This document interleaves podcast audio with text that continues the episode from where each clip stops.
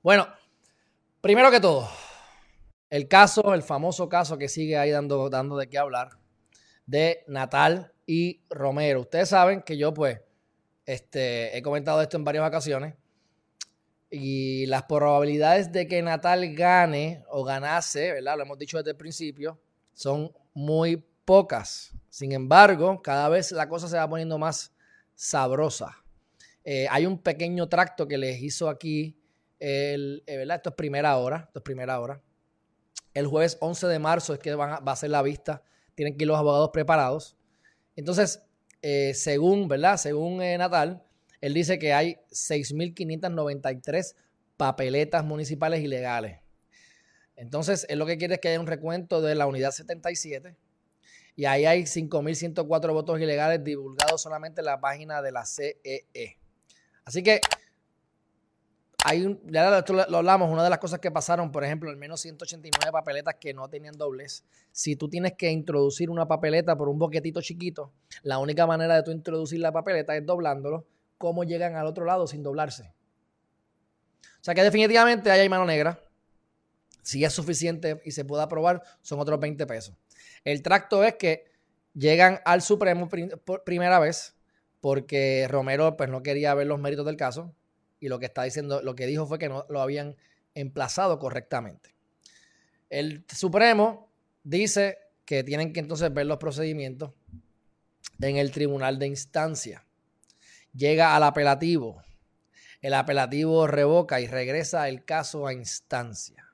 Cuento largo corto, tienen que dar el curso, tienen que dar el curso en el, en el tribunal. Anthony Cuevas Ramos emitió la orden o resolvió el 29 de enero desestimar la demanda por haber incumplido con el término jurisdiccional. Un término jurisdiccional es un término básicamente, básicamente no, es subsanable, o sea, no hubo jurisdicción, no hay forma entonces de eh, de ver el caso.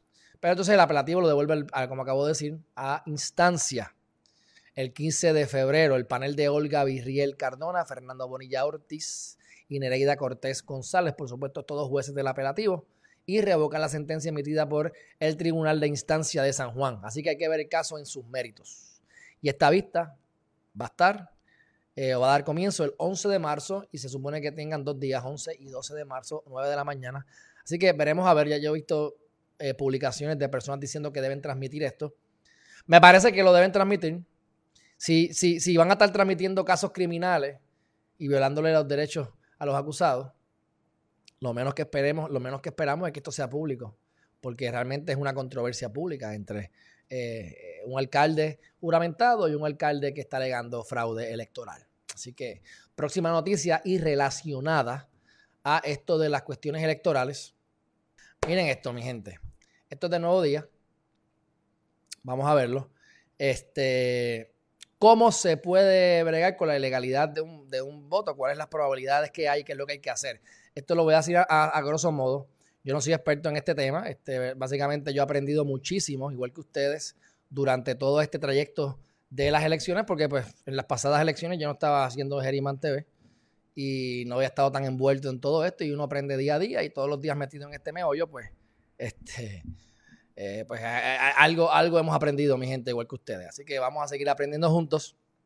Se entrevistó a William Vázquez, que él es, eh, fue profesor mío de administrativo y él brega con administrativo, derecho administrativo y constitucional en la UPR. También entrevistaron a eh, Luis Acevedo, ex alcalde de San Juan. Entonces, hay varias ¿verdad? Varias cosas, yo os voy a decir rápido, vayan a endy.com, que es lo importante de esto, yo no voy a, entrar en detalle, y la realidad es que tampoco pues soy experto. Así que, ¿cómo se prueba la legalidad de un voto? Bueno, el fraude electoral tiene formas muy variadas, ¿verdad? Eh, tienes que eh, probar, por ejemplo, que hubo personas que votaron sin autorización eh, porque no estaban registradas, porque dieron papeletas de más, o porque se mezclaron los votos. A lo mejor puede ser que, que yo votaba en, el, en, el, en la unidad 77 y tú votabas en la 7-6, pero entonces mezclaron los votos de la 7-7 con la 7-6, no sabemos cuál es la diferencia.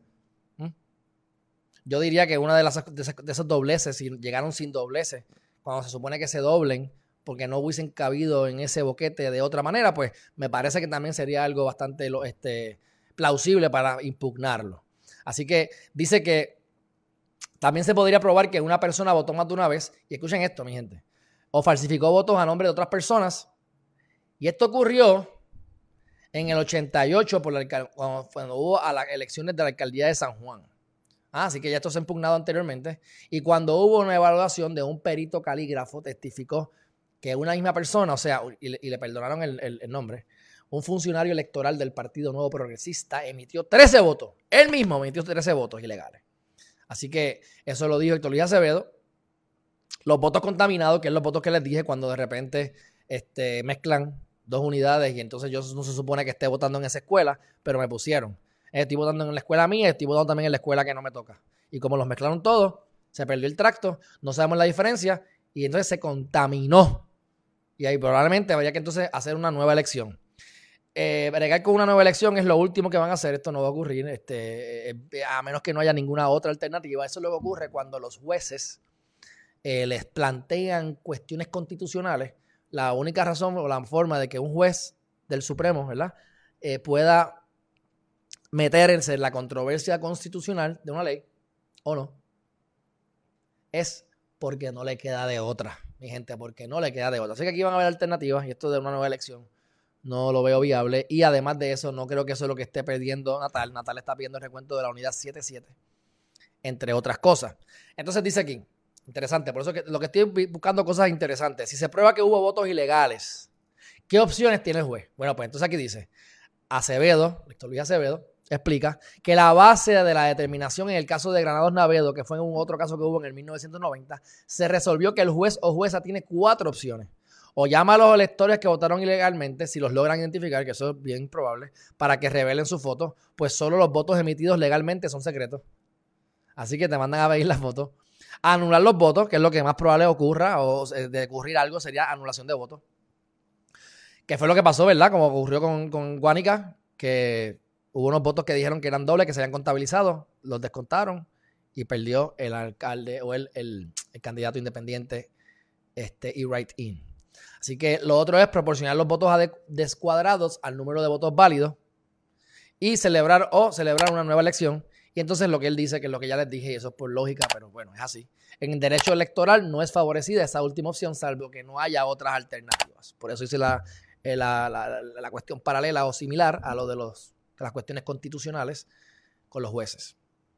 Así que, eh, ¿qué pasaría si viene Miguel Romero y empieza a emitir un montón de órdenes, hace un montón de cambios vinculantes en el en el municipio, o sea, que haga acuerdos que, tengan fuerza de ley o que se haya comprometido a hacer cosas o contratos con alguna entidad. ¿Qué ocurre si entonces se revoca eso y entraría Natal? Bueno, no está claro, pero los expertos en el tema tienden a decir, uno de ellos fue el licenciado William Vázquez, que no cree que eso ocurra, que no debería ocurrir. Este, y me parece bien. O sea, si tú hiciste uno, si tú, a ti te juramentaron correctamente, aunque no tenían los votos, pero fuiste juramentado por la Comisión Estatal de Elecciones, estás en funciones. Así que, pues, es bien improbable que eso no lo vayan a validar, pero no, es como que es una norma y es así. Así que cualquier cosa puede pasar, pero no debería pasar. Y yo estoy, de acuerdo con eso, a menos que hayan hecho, tomado decisiones o hecho acuerdos que estuviesen fuera del marco de la ley o que hubiese un despilfarro de dinero y probablemente se puedan impugnar no porque no tiene legitimación como alcalde, sino porque es ilegal, punto. Y, se está despilfarrando dinero. O pudiese entonces venir el nuevo alcalde y revocar ese acuerdo de alguna manera, así se puede. Pero el decir que el, que vino antes y después lo, sacaron por las razones que sean, no hace que sus, que sus actos hayan sido ilegales o sus acuerdos que haya llegado o contrataciones en el gobierno o decisiones importantes de presupuesto y demás se vean eh, afectadas. Pero bueno,